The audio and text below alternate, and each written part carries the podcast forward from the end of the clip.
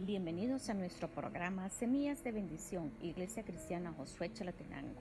En la Biblia, Reina Valera 1960, en la epístola de Romanos capítulo 6 y versículo 23 nos dice, porque la paga del pecado es muerte, mas la dávida de Dios es vida eterna en Cristo Jesús, Señor nuestro. El pecado es rebelión contra Dios. Nuestro pecado nos separa de Dios el creador y sustentador de la vida. Jesús dijo, yo soy el camino, la verdad y la vida.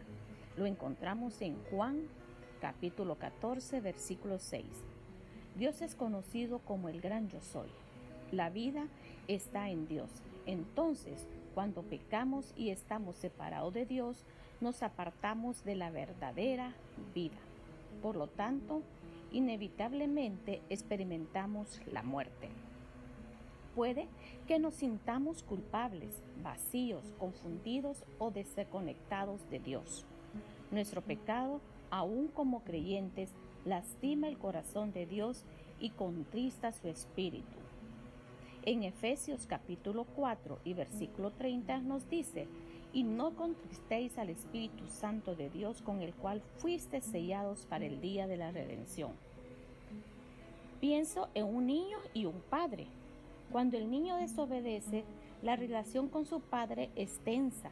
El padre ama todavía al niño y todavía tiene en su corazón el bienestar para él. El niño nunca deja de pertenecer al padre. Sin embargo, el niño puede experimentar algunas consecuencias, la desconfianza, la disciplina, un sentimiento de culpabilidad o cosas similares. En última instancia, la relación es restaurada, pero generalmente viene primero el dolor. Así es con nosotros y Dios. Cuando nos rebelamos contra las reglas de Dios en nuestras vidas, nos rebelamos contra la vida y por lo tanto experimentamos la muerte, un quebranto que resulta en dolor.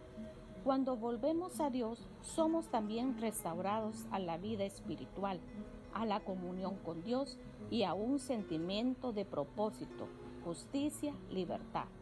El Padre, alegre de la parábola del Hijo pródigo, lo dijo así, Este es mi Hijo muerto, era y ha revivido.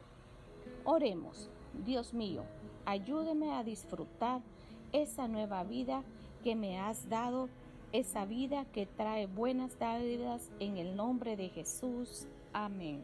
Bendiciones.